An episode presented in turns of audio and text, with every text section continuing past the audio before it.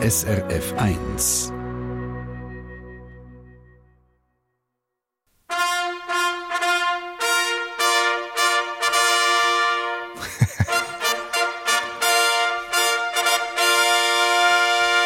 mal ein bisschen anders anfangen. Weil äh, der Adel ist in der Schweiz. In der Stunde auf dem Eis. Wir hatten zwar nie einen König oder eine Königin gehabt. Aber Menschen, die vom Adel fasziniert sind, die haben wir euch. Und Besuch vom Adel haben wir euch schon bekommen. Vielleicht erinnert ihr auch noch an einen Staatsbesuch von der Queen im 80. Adlige hat es immer wieder in die Schweiz verschlagen. Das bietet Räume für Fantasie. Zum Beispiel beim Schweizer Autor Charles Lewinsky. Er erzählt in seinem neuen Roman seinen Sohn die Geschichte von einem weisen Kind, wo irgendwann uns findet, Moment, mein Papa ist ja der König von Frankreich. Das ist doch ein packender Gedanke. Sagt er selber auch der Autor Charles Lewinsky. Mich hat der Gedanke fasziniert, dass ein Waisenhauskind wie Märli eigentlich irgendwann erfahrt, dass sein Vater König ist. Und wenn man so eine Konstellation einmal im Kopf hat, dann kann man als Autor gar nicht anders als die Geschichte fertig erfinden. Charles Lewinsky mit einer faszinierenden Geschichte zum blaublütigen Kind in der Schweiz, gerade nach dem Christenberg. Willkommen zur Sendung Treffpunkt. Am Mikrofon Michael Brunner.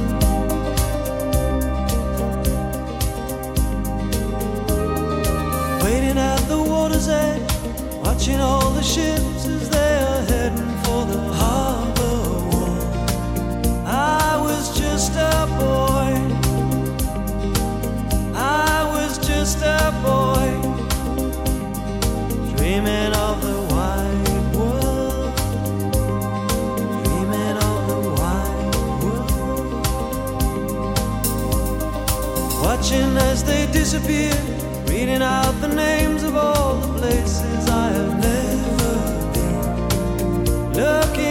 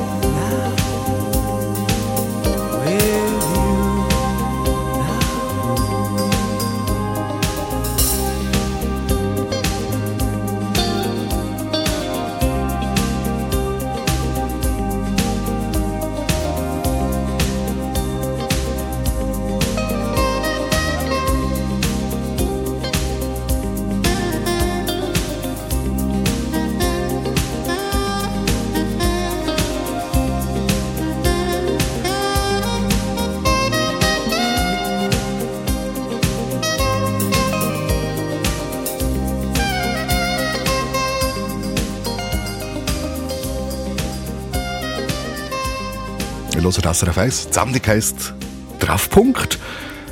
Die Queen, der Prinz Charles, die Sissi, der Zar Alexander I., die Königin Astrid von Belgien.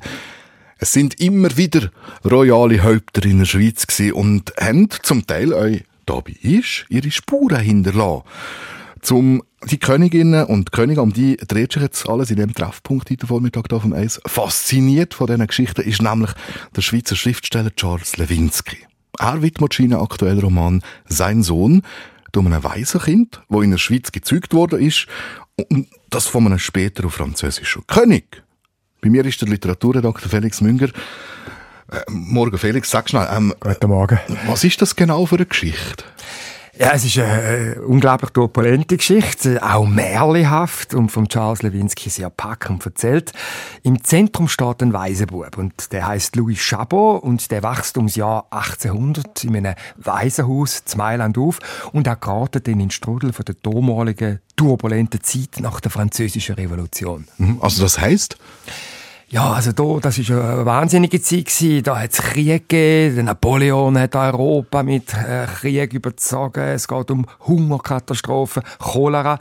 Irgendwann lässt sich der Louis Chabot dann zu Graubünden nieder. Und dann ist es im Roman so, dass er Jahrzehnte später, also das ist dann in den 1830er Jahren, herausfindet, dass sein Vater eben niemand anders ist als eben der Louis Philippe, König von Frankreich. Gut.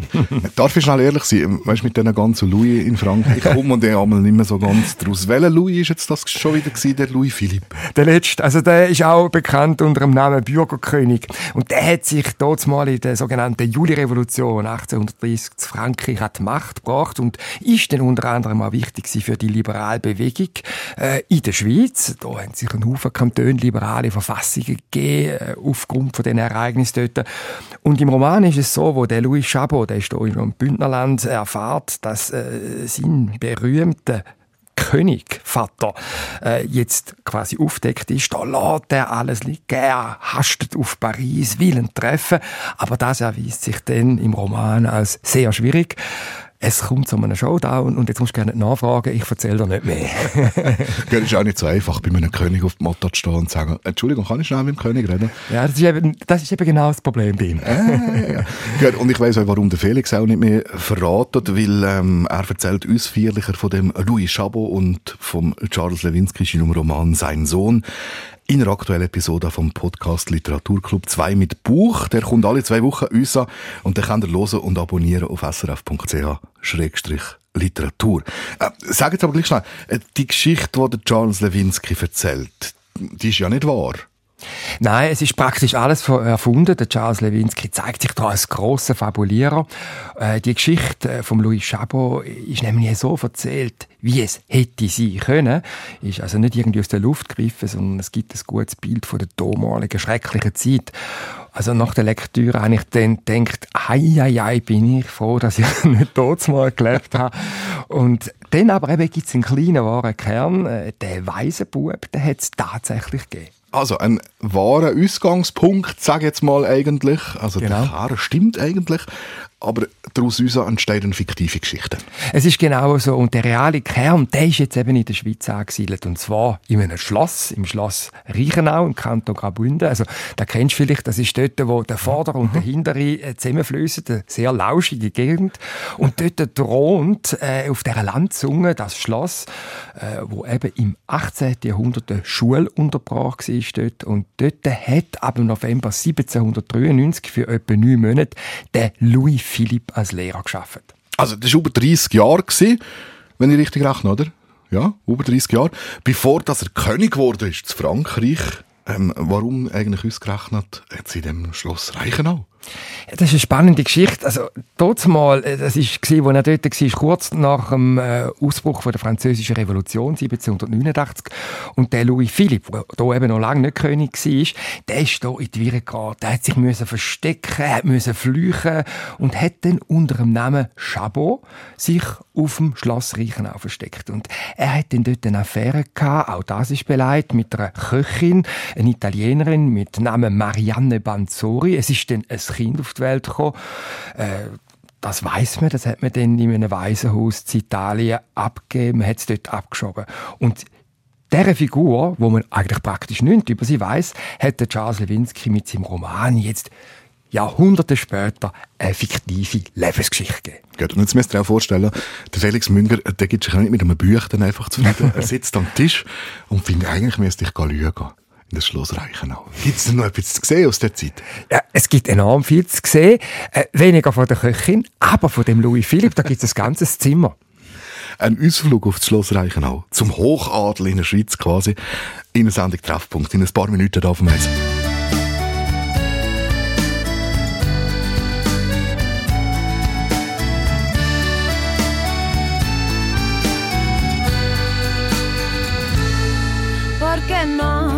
Entender a mi corazón lo que había en él porque no tuviste el valor de ver quién soy. Porque no escuchas lo que está tan cerca de ti, solo el ruido de afuera y yo que estoy a un lado de esa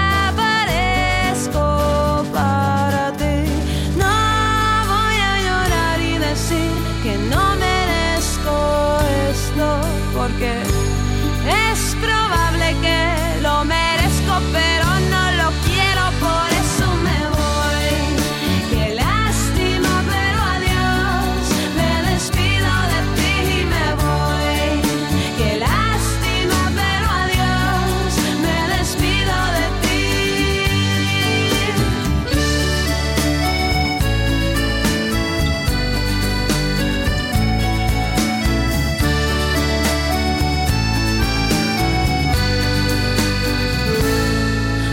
que me espera algo mejor, alguien que sepa darme amor, de ese que endulza la sal y hace que salga el sol. Yo que pensé, nunca me iría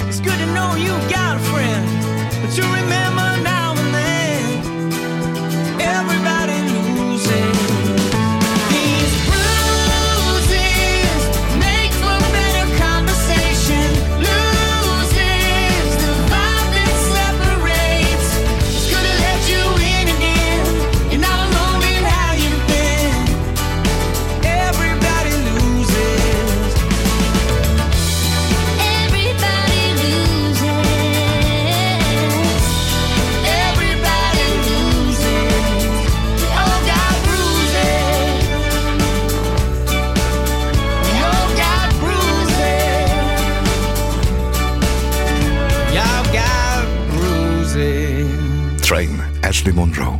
Bei SRF 1. Dienstagvormittag. Die Sendung heisst Treffpunkt. Und wie heisst im Moment von Blaublüter in dem Land? Royale Häupter in der Schweiz und was die für Spuren hinterlassen haben.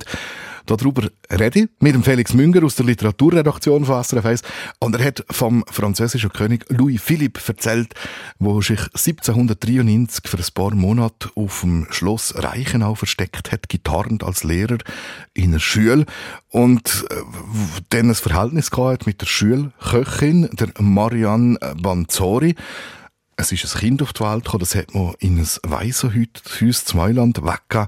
Ähm, jetzt aber Felix, du bist auf Reichenau gegangen und du hast dir das anschauen. Wie war es denn? Gewesen? Ja, ich habe vor einem Schlossherr angerufen. Er hat einen Schlossherrennamen klingelt. Gian Battista von Czarno heisst er. Und er hat mich dann sofort großherzig eingeladen. Ich soll da vorbeikommen, schauen. Ich bin dann gegangen und es war ein, ein wunderschöner, lauschiger Sportsommertag, wo ich vor dem Portal von dem Schloss gestanden bin.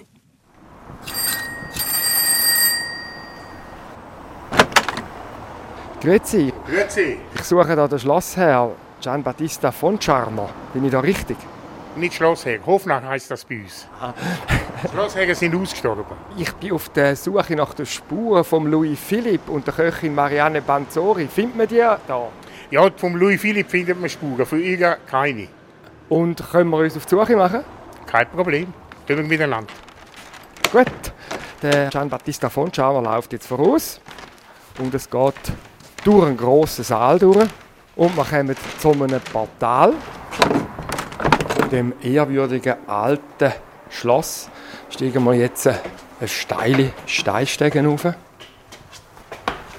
Das ist der, der Aussentrakt, der 1750 gebaut worden ist. Und jetzt ist der von Czarno abgebogen.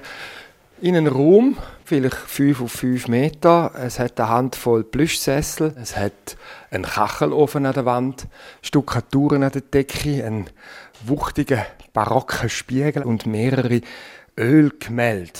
Also da hat Louis Philippe geschlafen, er hat Unterricht gegeben, er hat gelebt in dem Raum.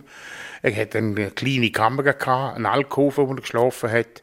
Und er hat ein eigenes WC gehabt, ein Plumpsklo zu dieser Zeit. Also besser als die anderen untergebracht gewesen. Er hat gelebt unter dem Namen Chabot. Aber die Verantwortlichen von dieser Schule, die haben gewusst, wer er ist. Das war also vor 1800, gewesen, wo er da unterrichtet hat. Was ist denn da für eine Schule gewesen? Wer ist denn da in die Schule gegangen? Also das ist ein, ein Internat gewesen, wo junge Bündner zu staatsmännischem Denken erziehen wollen. Es ist eine wahnsinnige, moderne, fortschrittliche Schule gewesen. Also die haben alle alten Sprachen gehabt, sie haben sehr viele neue Sprachen gehabt, sie haben Naturwissenschaften gehabt, Chemie, sie haben alles, alles gehabt, was zu dieser Zeit möglich ist. Und das ist ja mein Ur-Urgroßvater von Schagner, der die Schule aufgezogen hat, hier in Reichenau. Wenn wir da noch so ein bisschen umschauen, da hängen Gemälde an der Wand. Und da sieht man, wenn wir vielleicht mal in die Nähe gehen, der Louis Philippe in dem Zimmer vor einem Fenster. Das zeigt ihn als Lehrer mit einem Globus. Er hat Französisch, Geografie und Algebra unterrichtet. Das ist ein junger Mann, so in einer zur damaligen Zeit moderner Kleidung, würde ich mal sagen. Also so Jackett, das Halstuch. Also, da kann man sich vorstellen, der hat sicher auch eine Ausstrahlung auf Frauen gehabt. Jetzt, offenbar hat es da eine Beziehung zwischen dem Louis Philipp und einer Köchin, die da war, eine gewisse Marianne Banzori. Was weiß man über sie? Eigentlich überhaupt nichts. Wir wissen, dass sie ein Kind gekriegt hat von ihm. Ich bin nicht einmal sicher, wenn sie da fortgegangen ist. Ich kann mir vorstellen, relativ bald ist sie fortgegangen worden. Ich äh, nehme an, dass die äh, zurückgeschickt worden ist und mit dem Kind dann halt, dass das in ein Waisenhaus gegeben hat. Ist sie denn aus Mailand gewesen, wie der Sohn hat mir ja nachher dort in ein Waisenhaus gegeben, 1794? Das weiß man auch nicht. Also die italienische Köchin hat es immer geheißen. Wie muss man sich das vorstellen in selber Zeit, wenn da ein adliger Lehrer da ist, nachher mit der Köchin ein Verhältnis hat, ein Kind auf die Welt kommt? Was bedeutet das für die beiden? Für ihn ist das nicht viel. Er hat das können in Ordnung bringen und für sie ist es ein tiefer Einschnitt in ihrem Leben gewesen. Ich nehme an, sie ist entschädigt worden. Aber es ist schon darum gegangen, den Fall zu vertuschen. Ja, natürlich hat man es probiert zu vertuschen, weil das war für die Genommen von dieser Schule gar keine gute Geschichte gewesen. Und das ist totgeschwiegen worden. Und mit Geld hat man die Köchin mutmaßlich nachher zum Schweigen gebracht. Ich kann mir das vorstellen, mutmaßlich schon, weil sonst hätte sie ja können das Waisenhaus nicht vorauszahlen oder irgendetwas. Es ist also eher eine unrühmliche Geschichte, äh, sagen Sie, die sich da in Ihrem Schloss abgespielt hat. Unrühmlich oder nicht unrühmlich. Üblich zu dieser Zeit sicher auch. Es ist üblich gewesen, sagt Gian Battista Fontana, Schlossherr oder Abo Hofnarr, wie er selber sagt, auf dem Schloss Reichenau im Kanton Graubünden. Das darf man sagen, Hofnarr, Felix. Ja, also er sagt selber über sich, dann dürfen wir das jetzt auch sagen. Ähm, der Felix hat ihn noch getroffen für die aktuelle Episode vom Podcast Literaturclub 2 mit Buch zum neuen Roman von Charles Lewinsky. Sein Sohn heißt der aber, wo die wenig gesicherten Fakten von der Affäre zwischen Louis Philipp und der Köchin Marianne Banzoni aufgreift und Geschichte vom Waisenkind erzählt. Der Podcast den könnt ihr jetzt hören, downloaden, abonnieren auf srf.ch-literatur. Ähm, Felix, sag jetzt noch der Charles Lewinsky, der der Autor ist aber von dem ähm, Roman. Wie ist denn er auf die Story gestoßen? Auch im Schloss Reichenau? Nein, offenbar nicht. Ich habe den Charles Lewinsky getroffen und er hat mir dann gesagt, er hätte die Geschichte in einem Sachbuch entdeckt. Und zwar ein sehr spannendes Sachbuch, wo der Schweizer Historiker und Schriftsteller Michael von Ansau vor ein paar Jahren herausgegeben hat und wo eben ganz unterschiedliche Geschichten von krönten Häuptern erzählt, die über die Jahrhunderte in der Schweiz sind. Unter anderem eben der Louis Philipp. Das Buch heißt übrigens äh, Blaues Blut, royale Geschichten aus der Schweiz. Und äh, ich habe es dann auch gelesen. Es ist echt ein Fundgrube, wenn man sich für die Blaublüter interessiert, weil da Unglaubliches passiert ist. Äh, also ein Beispiel, hast du zum Beispiel gewusst, dass der König Ludwig II., also der Bayernkönig, der berühmte aus dem 19. Jahrhundert, um ein Haas Rüttli gekauft hat? Nein. Aber weißt du, äh, die Geschichte, die müssen wir noch ein bisschen genau. Wir nehmen jetzt Zeit für die Geschichte. In ein paar Minuten am Treffpunkt auf dem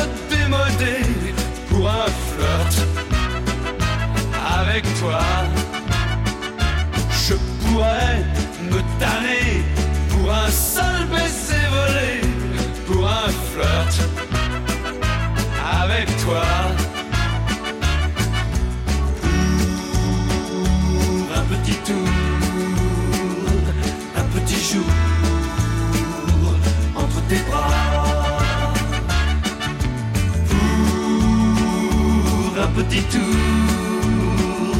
au petit jour entre tes draps.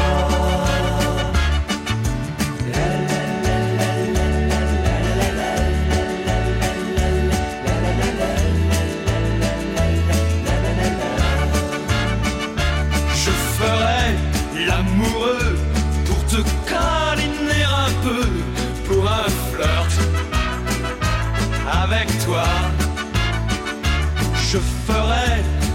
folie pour arriver dans ton lit pour un flirt avec toi. Pour un petit tour, un petit jour entre tes bras. Pour un petit tour, au petit jour tous tes draps.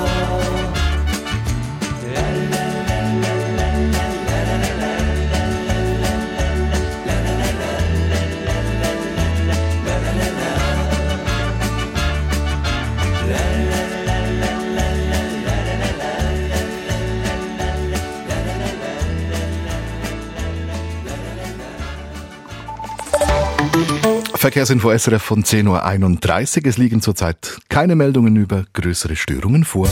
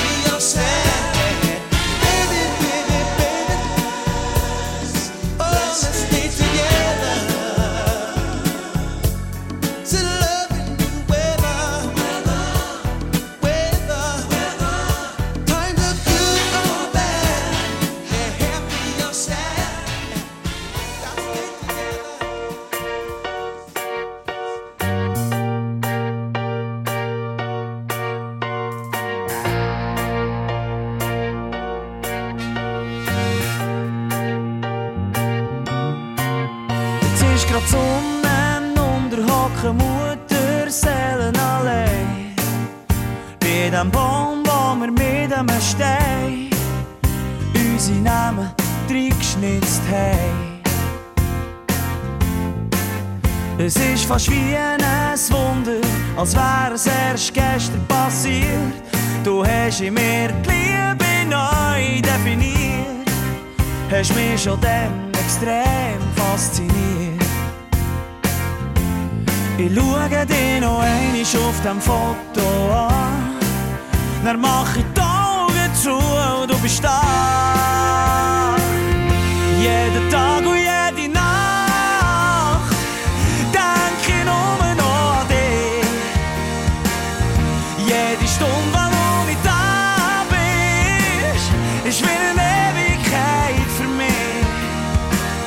Wenn das du weißt, dass du mir fehlst, dass meine Welt nicht farbig ist, solange ich nicht in deiner Nähe oder du in mir bist.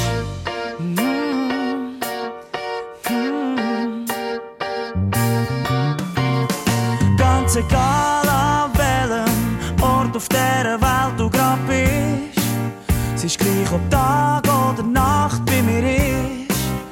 Ich plange drauf, dass du mir ein Zeichen gibst.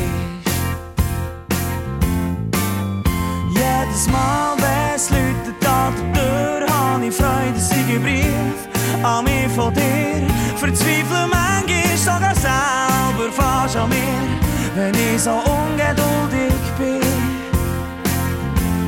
Ich schaue dich noch einmal auf dem Foto an und wette doch lieber ganz bei mir haben.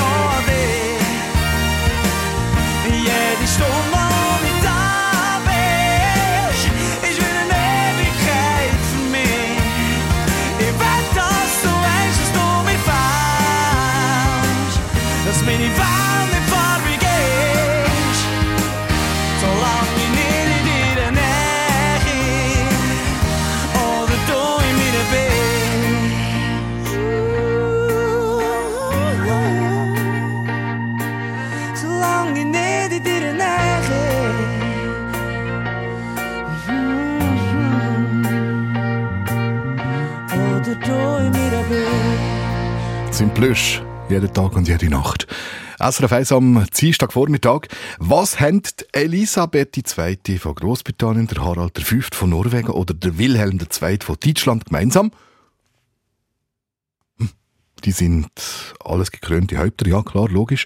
Aber die haben alle irgendwann einmal die Schweiz besucht. Elisabeth II. zum Beispiel 1980.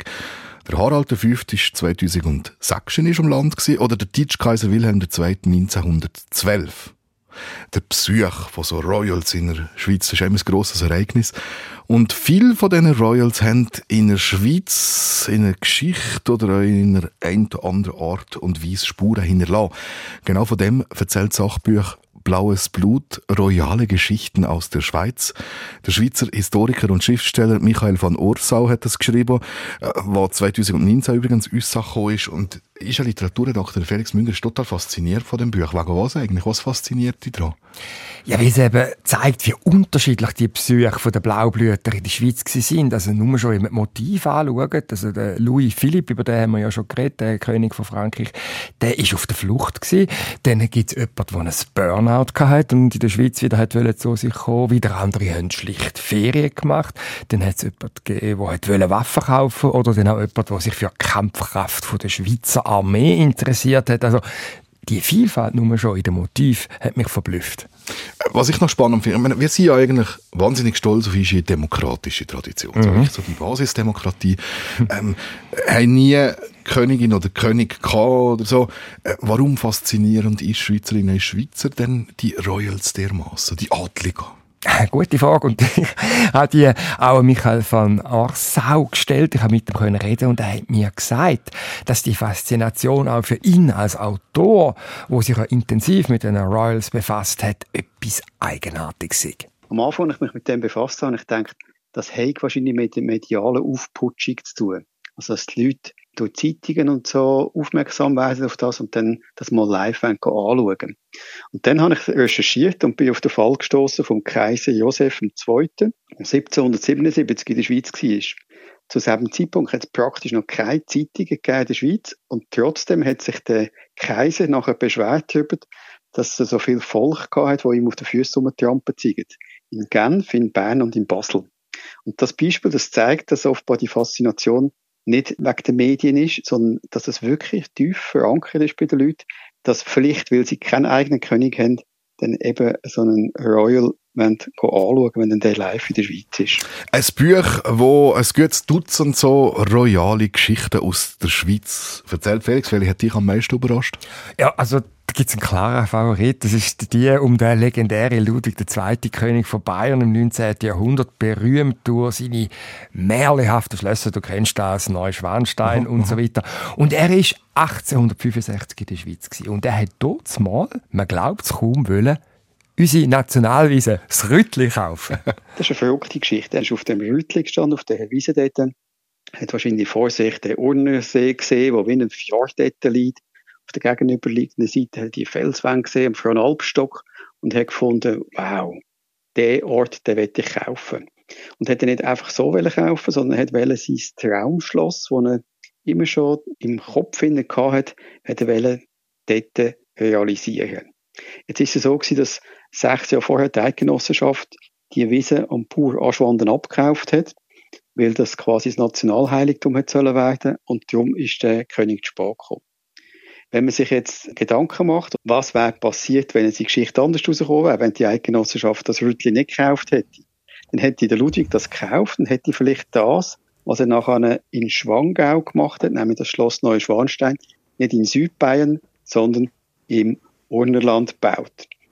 Das wäre eine Geschichte gewesen. Dann könnte man quasi die Tourismusgeschichte von der Innerschweiz, wenn nicht sogar von der ganzen Schweiz, umschreiben. Weil Schloss Neuschwanstein ist heute ja ein touristischer Hotspot in Deutschland mit fast zwei Millionen Besucherinnen und Besuchern pro Jahr. Und wenn man sich vorstellt, dass sie zwei Millionen jetzt in der Innerschweiz jedes Jahr wären, das wäre schon ganz verrückt. Ja, das wäre ja gerade schon fast das Disneyland geworden, so, wo alle hingehen.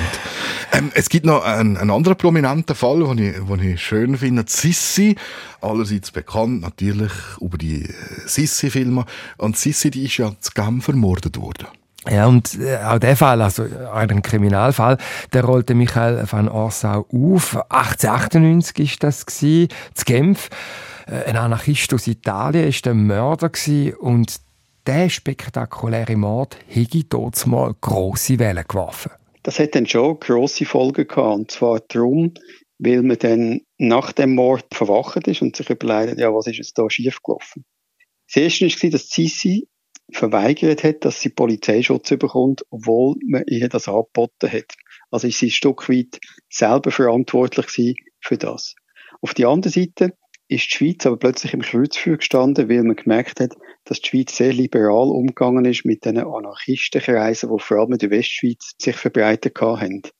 Und auf das aber hat dann tatsächlich die Schweiz eine richtige Ausweisungswelle vonstatten gehen, indem dass man jene Anarchisten ausgewiesen hat.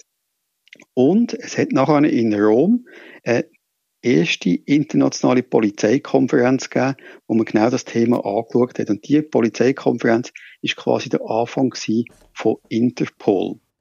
Sissi, der Mord an Sissi und Interpol, das sind ja Zusammenhänge. Wow. ähm, das sind verrückte Geschichten mit Suchtpotenzial. Und wir haben noch mehr von diesen Geschichten für auf Lager im Treffpunkt auf dem Eis in ein paar Minuten.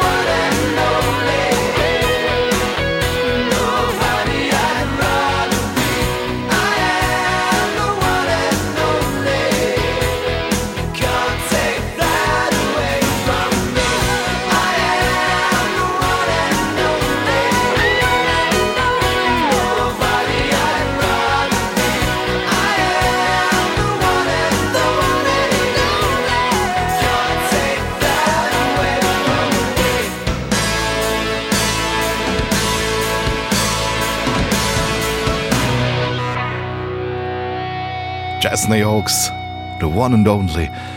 Bei SRF 1 am Dienstagvormittag die Sendung Treffpunkt, wo wir es von Adligen haben, die in der Schweiz sind und schon in historischen Zeiten äh, hat das immer wieder zu äh, Zwischenfällen, zu Geschichten, zu Emotionen geführt. Äh, jetzt wollen wir zum Beispiel von jemandem erzählen, wo in der Schweiz einen schrecklichen Unfall hatte. 1935 ist das gsi. Äh, Und zwar kommt die Geschichte aus dem Sachbuch Blaues Blut, royale Geschichten aus der Schweiz vom Schweizer Historiker und Schriftsteller Michael von Orsau. Der Felix Müngerische Literaturredakteur hat es gelesen. Und bei dem Unfall, Felix, da geht's um den belgischen König Leopold III. und seine Freude, die Königin Astrid. Erzähl mal. Es ist äh, eben 1935 gsi. Die beiden sind in der Schweiz auf Besuch gsi und sie haben dann eine Ausfahrt gemacht im Auto am Ufer vom Vierwaldstättersee noch, von Luzern Richtung Norden, Richtung Küsnacht. Am Steuer ist der König himself gesessen, der Leopold, aber der hat eigentlich überhaupt nicht können fahren, weil normalerweise hat er sich ja, ja, lässt er sich umchauffieren, oder? Und dann ist etwas sehr Tragisches passiert. Die beiden sind verunfallt, sehr schwer. Es steht heute noch an dieser Stelle von dem Unfall äh, die Astrid-Kapelle südlich von Küsnacht, also an dem Unfallort, wo die Astrid ums Leben gekommen ist. Und das Verrückte ist dann dass eben der tragische Unfall ein Stück Mediengeschichte geschrieben hat und auch ein Stück Luftfahrtgeschichte. Weil ein junger Mann, der vom Unfall erfahren hat, ist mit dem Velo dort an die Unfallstelle gefahren. Er trifft dort den König unter Schock. Er macht Fotos auch vom Unfallauto und von der toten Königin, wo dann gerade äh, eingesagt wird. Also so ein richtiger Paparazzo. Ja, also das hat es offenbar schon da gegeben. Er weiß, dass die Fotos sehr wertvoll sind. Er will sie an einer Schweizer Agentur verkaufen, aber die lehnt ab. Er kabelt dann auf London zu der berühmten Agentur AP. Es ist da schon die weltgrößte Nachrichtenagentur gewesen. und die haben sofort die Relevanz von diesen Bildern erkannt. Sie haben eingeschlagen, aber unter Bedingungen. Also man müsste die Bilder noch am gleichen Tag äh, ja, auf London irgendwie bringen. Und jetzt eben, jetzt steht der junge Mann da am Vierwaldstättersee mit dem Velo. Was macht er? Er nimmt ein Taxi, äh, düst auf Dübendorf, Militärflughafen. und dort, der Zufall will's, trifft er den Walter Mittelholzer. Das ist äh, der damals berühmte Schweizer Flugpionier gewesen. Und der äh, wägt ab, ist nicht so sicher, aber er übernimmt dann nach einigem Zögern den Job, weil es dunkelt schon ein. Ähm, man hat keine Erfahrung mit Nachtflügen. Der Mittelholzer lebt ab, ja, und es kommt dann zum ersten Nachtflug von der Schweizer Luftfahrtgeschichte. Es ist dann sehr abenteuerlich gewesen, weil die sind dann noch in Hagel gekommen, also der, der Mittelholzer ist schon in, in Hagel hineingekommen. Aber er hat dann die Bilder termingerecht zu London an die AP abgegeben, also auf den letzten Drücker sei das gewesen, sagt der Historiker Michael van Orsau. Und am nächsten Morgen beim Early Morning Tea sind die Bilder schon in der angelsächsischen Presse innen. Ich finde das so eine verrückte Geschichte, weil da sieht man gut, dass eben die blaublütigen Geschichten viel mehr sind als nur das Boulevardeske, was man gemeinhin mit dem verbindet. Es ist eine Geschichte von einem Mann, der sich selber überschätzt hat, nämlich der ist einfach Auto gefahren, obwohl er es nicht hätte können. Es ist eine Geschichte vom Verkehr, weil damals hat noch keine Leitplanken gehabt und darum ist der Unfall so verhängnisvoll ausgegangen. Es ist eine Geschichte aber auch von den Medien. Man sieht, wie die scharf sind auf diese Bilder. Und Geschichte von der Aviatik, wo man dann eben den ersten Nachtflug überhaupt gemacht hat. Und da sieht man, dass ganz viele eben Geschichtsbereiche, die adlige Geschichten mit reinspielen. Und das macht es eben so spannend, sich mit denen zu befassen. Der Michael van Orsau, Autor vom Buch Blaues Blut, royale Geschichten aus der Schweiz. Felix, ähm, welches Ereignis hat dich eigentlich so puncto Royals geprägt? Gibt's da etwas? Ja, also- also keins, was in das Sachbuch ähm, äh, geschafft hat. Äh, aber ich kann mich erinnern, das ist äh, 1974 gewesen. Ich bin da noch ein kleiner Bub gewesen, äh, in der Nähe von Frauenfeld aufgewachsen und äh, in Frauenfeld, die haben dort die Pferderennbahn, die haben es äh, heute noch, ist der Prinz Philipp äh, aus Großbritannien ist zu Gast gewesen, also ohne Frau. Und ich kann mich noch erinnern, äh, wir sind dann schauen mit den Eltern und der Prinz Philipp ist in dieser Pferderennbahn umeinander stolziert und er hat immer, das ist mir, ich habe noch das Bild vor mir, immer die Hände auf dem Rücken gehabt. Und ich kann mich auch noch erinnern, im Nachgang dann von dem Erlebnis, dass ich jetzt da den Prinz Philipp gesehen habe, bin ich dann immer auch umstolziert mit den Händen auf dem Rücken. Und wenn man mich dann gefragt hat, du, was machst du, eigentlich, habe ich immer gefunden, ja, das macht man, denke so, wenn man adlig ist. So. Ja, natürlich, oder? Äh, Wie ein Prinz. Wie ein Prinz. Also bist du vielleicht auch ein bisschen ein Prinz gewesen, oder? Das kann natürlich auch sein. Der Treffpunkt auf SRF 1. Übrigens in ein paar Minuten Minuten zum Nachlesen srf1.ch.